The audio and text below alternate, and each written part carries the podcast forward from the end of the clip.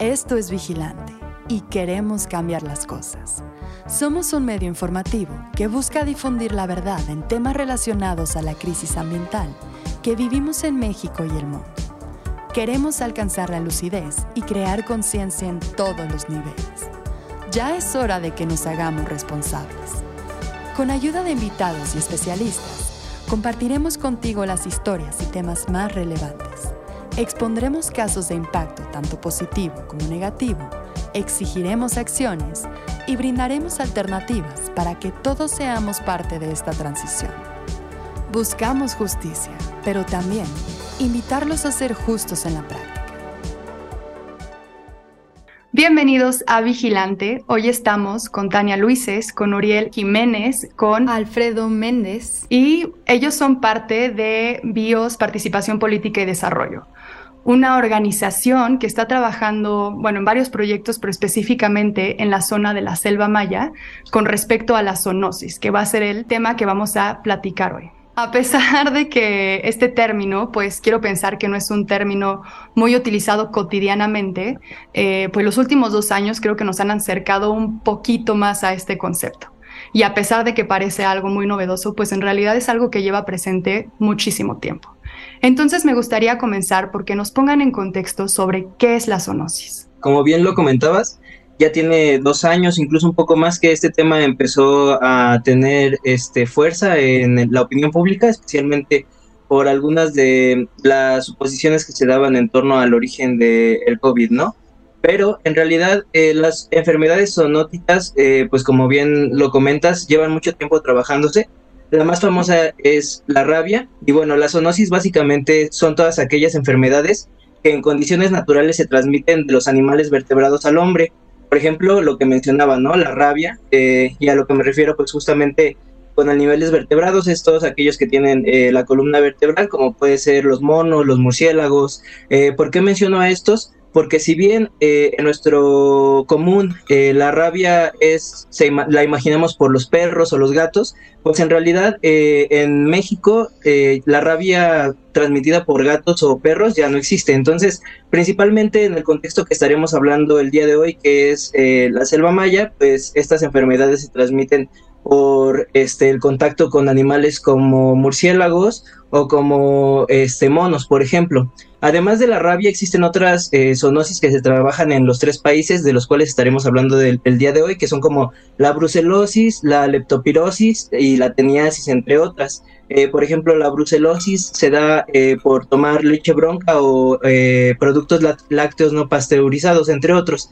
Entonces, básicamente eso es a lo que nos referimos cuando estamos hablando de enfermedades o no. Y bueno, más allá de lo evidente, ¿por qué es importante poner este tema en la mesa? ¿Hay algo, y quiero pensar que es sobre el trabajo que están realizando, que podamos hacer al respecto para prevenirlas? el tema es relevante porque eh, por lo menos en la, agenda pública, debido a la pandemia de COVID-19, eh, muchas personas voltearon a ver sobre cuáles son las causas de la, de la, pandemia.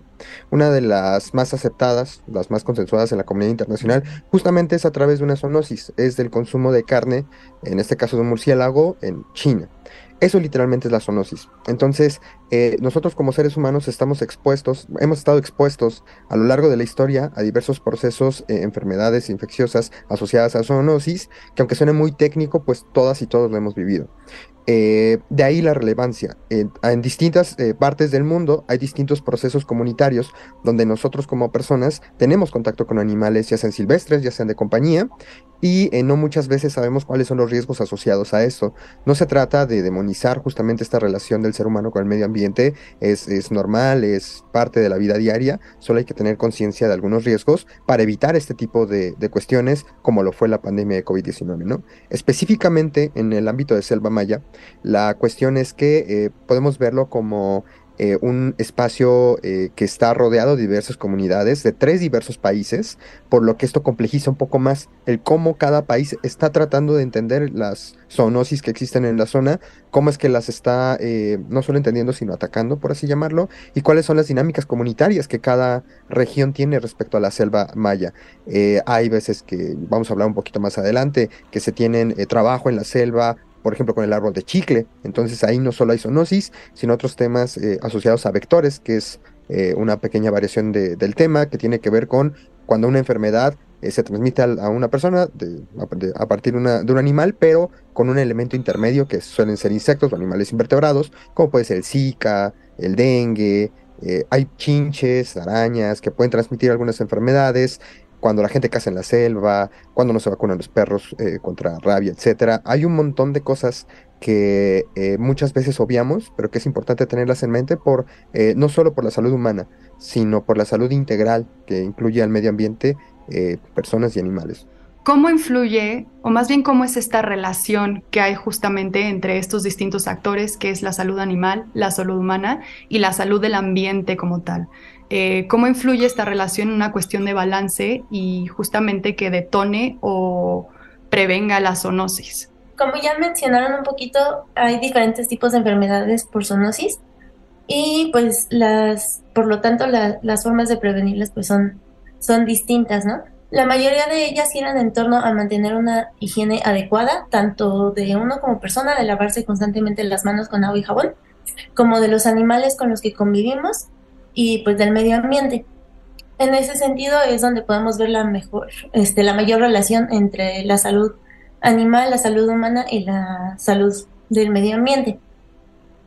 ¿Por qué? Porque pues al tener un medio ambiente que se encuentra limpio, Um, y evitando alterar sus ecosistemas, es cuando podemos, este, podemos verificar que los animales, o bueno, más bien podemos prevenir que los animales tengan enfermedades, lo que a su vez este, disminuye el riesgo de que los humanos las, las contraigamos. Un ejemplo más claro de esta relación puede verse, por ejemplo, cuando ocurren situaciones de ganadería extensiva, donde se va acabando cada vez más con, el, con, con los árboles lo que provoca que haya este, más, enfermedades porque se está alterando el ecosistema. Por ejemplo, cuando esto llega a pasar en el caso de la selva maya, que es donde se enfoca nuestro proyecto, los murciélagos pueden, este, dejan de estar en la selva y empiezan a acercarse más al ganado. Si un murciélago está infectado de rabia, contagia al ganado y por lo tanto pues hay mayor riesgo de, que el ganado contagie la rabia a los humanos. Es por esto que, es tan importante esto se ve enmarcado en el enfoque de una salud, donde precisamente se busca que, el medio ambiente eh, esté sano para que de esta forma pues, la salud de los humanos y de los animales sea mejor y se eviten las enfermedades. Y ahora sí hablemos ya de lleno sobre el trabajo que están realizando eh, en el proyecto de salud en Selva Maya cómo es que nace, cuáles son sus objetivos, un poco cuáles son las acciones que están llevando a cabo en esta zona. Bueno, este Salud en Selva Maya es un proyecto que es apoyado por la Agencia de Cooperación para el Desarrollo Sostenible, también le conocen como GIS. Y si me hace falta un dato, pues también mis compañeros me pueden ayudar, pero es un proyecto que tiene dos enfoques, el enfoque de acceso a la información con el acuerdo de Escazú y también el enfoque de una salud. Y lo que se pretende con este proyecto es educar, sensibilizar y concientizar a las diferentes comunidades en las que intervenimos y también al sector gobierno sobre qué es zoonosis. Y para poder llegar a eso, pues tenemos diferentes etapas en este proyecto, ¿no? Ha sido pues un, trabajo bien arduo de conseguir contactos en la región de la Selva Maya que involucra a, pues al municipio de Calakmul, al municipio de Otompe Blanco, también al, al, departamento de Petén y a los seis distritos de Belice. Entonces, se está trabajando por crear alianzas con el gobierno este, y con diferentes, sobre todo el sector educativo y el sector del medio ambiente y el sector de salud, pues para crear capacitaciones, para informar a través de diferentes medios qué es la zoonosis, cómo poder prevenirla con justamente con esas acciones que Sandy mencionaba y también pues crear como conciencia y entre los tres países crear diferentes políticas o acciones que puedan ayudar a la prevención de lo que viene siendo la zoonosis. Entonces, ya llevamos, empezamos en marzo del año pasado y, y, pues bueno, eso es lo que hemos estado haciendo. Ahorita viene como la parte de, de, las capacitaciones, este, hemos estado visitando comunidades, pero también lo hemos hecho como de una forma muy participativa. O sea, no solamente es este como desde la idea de lo o desde lo que hemos investigado que es la, la zoonosis, sino también eh, preguntar mucho como a las comunidades y tener el, el acercamiento con ellos y con las diferentes instancias de gobierno, pues para justamente ir construyendo como el conocimiento y los materiales que, que pretendemos también proporcionar y, y poder difundir con, con las, con las comunidades que estamos como interviniendo. ¿Cómo ha sido la, la respuesta de la gente, ya que están trabajando en las comunidades? ¿Cómo han entrado a este tema? La respuesta ha sido bastante favorable, en tanto eh, son problemas que la misma gente visibiliza, sin embargo, tal vez eh, no se cuentan con los significantes para poder nombrar este tipo de, problemas que los atañen y que, eh, sin embargo, la comunidad sí sabe y de hecho vive la problemática misma, ¿no? Entonces, en este sentido, tanto autoridades locales como estatales, como municipales, como este, las mismas autoridades este, de la localidad, como pueden ser comisarios ejidales, este, etcétera, cualquier otra forma de representación y también eh, personal eh, de salud y educativo con el cual hemos contactado, así como organizaciones de la sociedad civil que también tienen su trabajo en estas localidades, eh, pues nos han felicitado en el sentido de que este tipo de esfuerzos se tienen que hacer cada vez más y de hecho es una agenda muchísimo más grande que el propio proyecto de salud en Selva Maya, es una agenda que, como bien lo mencionan por el Acuerdo de Escazú, eh, tiene validez en diversos países y eh, entonces, por lo tanto, empezar a conectar desde la comunidad es lo principal, empezar justamente con este, con este primer sistema, ¿no? Con el cual este, se organiza la gente para después ir escalando a procesos eh, todavía más grandes, más grandes, más grandes, hasta tener una agenda internacional. Esa ha sido una gran experiencia y eh, las comunidades se han eh, presentado receptivas. A esto. ¿Por qué decidieron trabajar en este sitio? Y lo pregunto porque creo que es uno de los aspectos que más me llama la atención en un sentido muy positivo de este proyecto, que lo están tomando como selva maya en su totalidad y esto incluye a varias naciones, no solo a México. Entonces aquí estamos hablando de que la protección de los ecosistemas y de las regiones tiene que ser integral y pues que no reconoce fronteras al final de cuentas, ¿no? Y que lo estén abordando desde esa perspectiva, pues me parece un gran acierto en el sentido de reforzar justo esta idea de que no podemos seguir conservando por fronteras o por países, sino que tenemos que entender estos sistemas como algo completo y que si completamente no está sano, pues no importa que le estemos salvando una pierna, tenemos que salvar pues prácticamente todo, ¿no? O trabajar en conjunto con todo. ¿Cómo es que nació la idea de trabajar en esta región? Justamente eh, en ese sentido, eh, la idea de trabajar desde una región eh, baja desde la GIZ para todos los proyectos que se envuelven en el proyecto de Selva Maya. Y como bien lo mencionas, es muy importante retomar no solamente con a nivel de fronteras el cómo estás viendo a la población objetivo, sino eh, en general con todas las cosas que comparten, ¿no? Eh, como lo puede ser eh, los tipos de escenarios en los que se desarrollan, que sin duda alguna pues son ricos en naturaleza.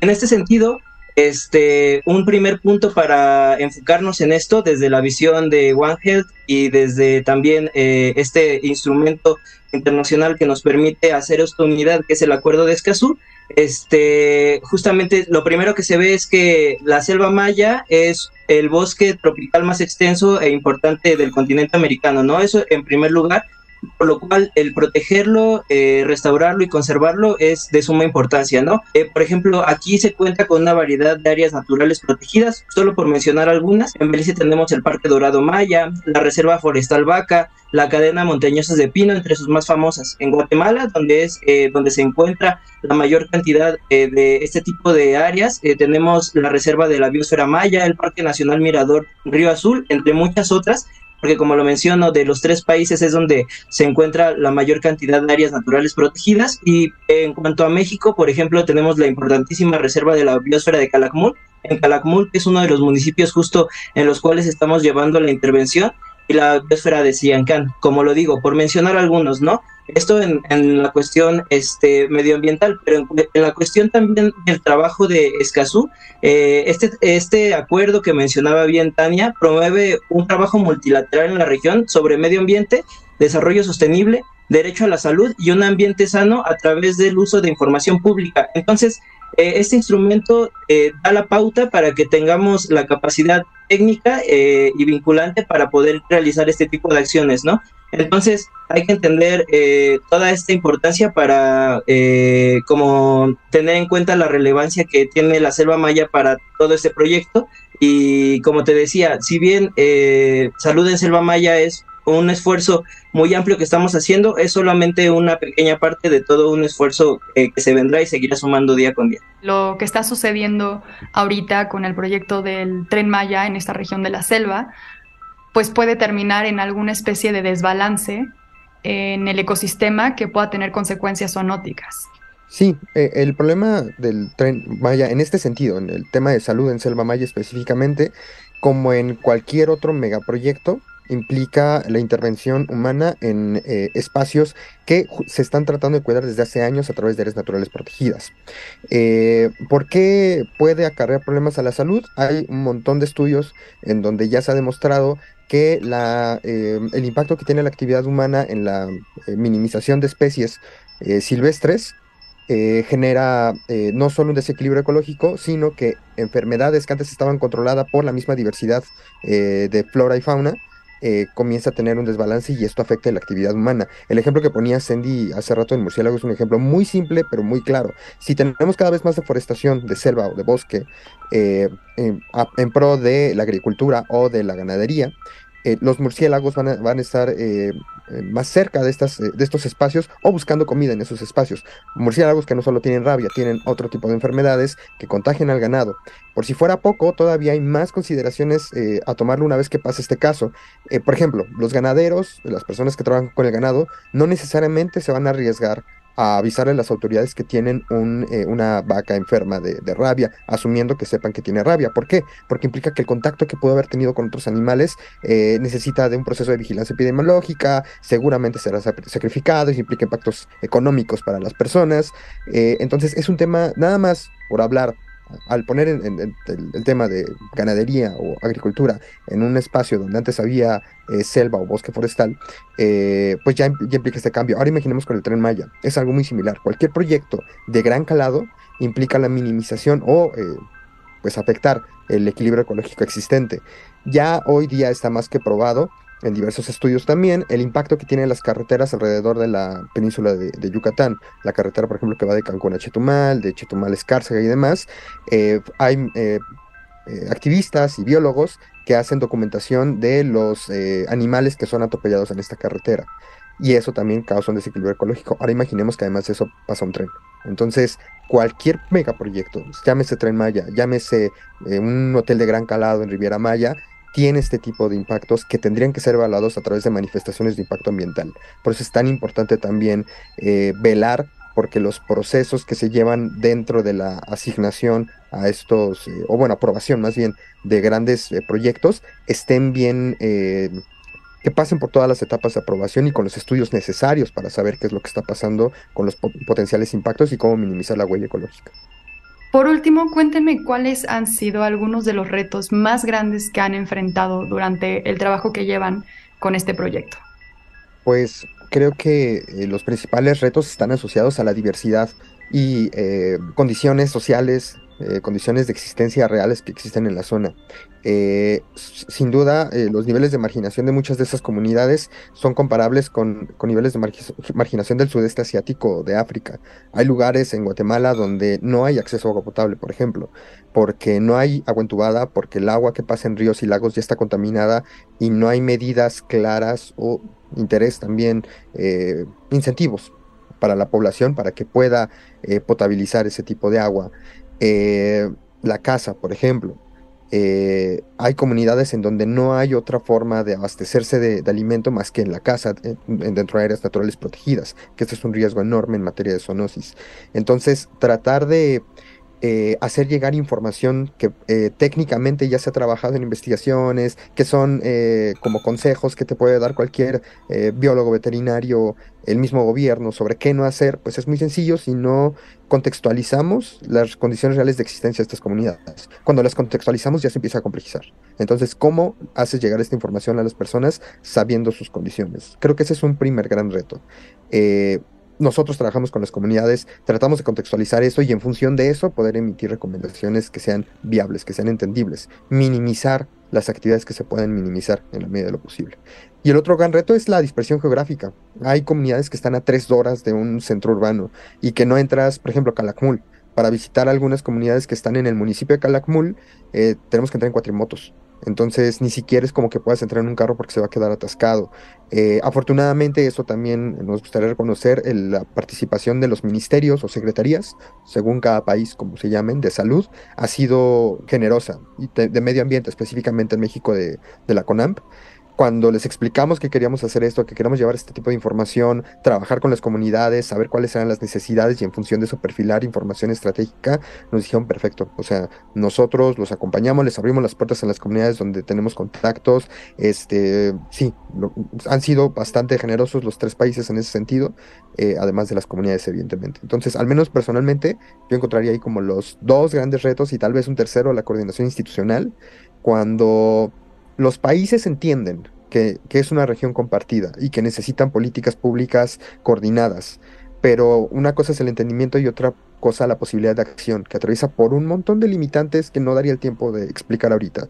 Pero aunque haya voluntad, aunque haya intereses, no necesariamente hay incentivos para los gobiernos para que puedan realizar este tipo de esfuerzos. Es muy complejo, eh, implica mucho trabajo en conjunto. Nosotros, junto con la GIZ, Estamos tratando de impulsar este tipo de cambios. GIZ con el proyecto de Selva Maya tiene más de 10 proyectos que está apoyando, no solo en materia de salud, sino de medio ambiente, eh, tráfico de animales, etcétera. Entonces, cada quien desde su lado en esta gran coordinación Selva Maya, pues trata de abonar un poco eh, para que sea efectiva esa capacidad de vinculación institucional que pongamos de acuerdo en la medida de lo posible a los países, a los municipios, a los departamentos, a los distritos y que haya cambios. Por ejemplo, en este caso para nosotros es eh, eh, emocionante ver la posibilidad que tenemos de incidir en la política educativa gracias a lo que estamos generando, vamos a capacitar a profesores, profesoras de los tres países. Eh, estamos generando manuales y demás, cada a la salud animal, para que los niños y niñas puedan recibir este tipo de información. Y en Belice, por ejemplo, en Guatemala, en México, nos están abriendo la posibilidad para que este manual no solo sea usado en la escuela, sino que ya quede como un elemento permanente de capacitación continua. Entonces, eso es un elemento eh, para modificar eh, alguna herramienta de política pública que es la currícula educativa. Vamos a hacer que los niños y niñas que viven en esta zona sepan cuáles son las zoonosis, qué significa zoonosis, cómo minimizarla. Ese tipo de esfuerzos o logros, aunque se puedan ver pequeñitos, nos parece que pueden llegar a ser trascendentes si todas las organizaciones que estamos trabajando en la zona, pues seguimos luchando por, el bien común. Claro, y es que es un tema que, como decía antes, en la cuestión de ver a, un, a una región, no, no solo a países, eh, creo que este tema también es un gran ejemplo de cómo no podemos separar el ambiente de la sociedad y, como decía en un inicio, de la cultura, incluso de tantos otros elementos, eh, que pues no se trata solo de salud o de la comunidad o del ambiente, sino que realmente hay una integración. Entonces, creo que pues es un gran ángulo también para empezar a reconstruir esa conexión que tenemos con la naturaleza y entenderla, ¿no? Sí, totalmente. Y bueno, cuando vimos el trabajo que ustedes estaban realizando en el podcast, también nos emocionó porque es difícil encontrar iniciativas que traten de comprender de manera eh, integral, holística, los distintos eh, como aristas dentro del problema que se relaciona con lo medioambiental. En América Latina, por ejemplo, eh, es poco común que la perspectiva que ahorita platicamos someramente de, una salud sea eh, incorporada por los gobiernos, es decir, que entiendan que debe de haber una política coordinada entre las instituciones dedicadas al medio ambiente, instituciones dedicadas a la salud humana, instituciones dedicadas a la salud animal, que a veces está como en agricultura o en ganadería, dependiendo de cada país, no hay esa coordinación. Tienen elementos distintos para vigilar epidemiológicamente personas o animales, ¿no? O eh, simplemente no, no hay una línea clara en cómo la salud ambiental impacta la salud humana. En Quito, Ecuador, es el primer municipio que se preocupa por este tema y que se llama Municipio Una Salud. Eh, desde ahí están tratando de implementar mejoras eh, justamente para encontrar mecanismos de coordinación institucional, política pública ya puntual, vamos a hacer eso, esta campaña de vacunación, y no solo va a medio ambiente, tiene que ir vectores, y los de medio ambiente tienen que hacer un reconocimiento de animales eh, que están infectados a través de los métodos que tengan, en coordinación con la Secretaría de Agricultura, si es que tiene otro mecanismo otra vez, es muy complejo, pero en América Latina, aunque no es un tema tan eh, implementado, ya se están dando los primeros pasos. Y la intención es eso, como ir sumando poco a poco a más gobiernos para que volteen a ver el tema. Pues muchas felicidades por el proyecto también y por el gran trabajo que están haciendo. Y esto pronto estaremos teniendo una página de internet específicamente el proyecto. GIZ tiene una página específica para el tema de una salud de Selva Maya, la pueden googlear, sale una salud Selva Maya, y allí van a poder verificar todas las iniciativas que están implementando en esta zona del, bueno, no del país, sino del continente, qué está haciendo cada una, y bueno, siempre es bueno como sumarse en la medida de lo posible, difundiendo, participando, opinando, eso siempre ayuda.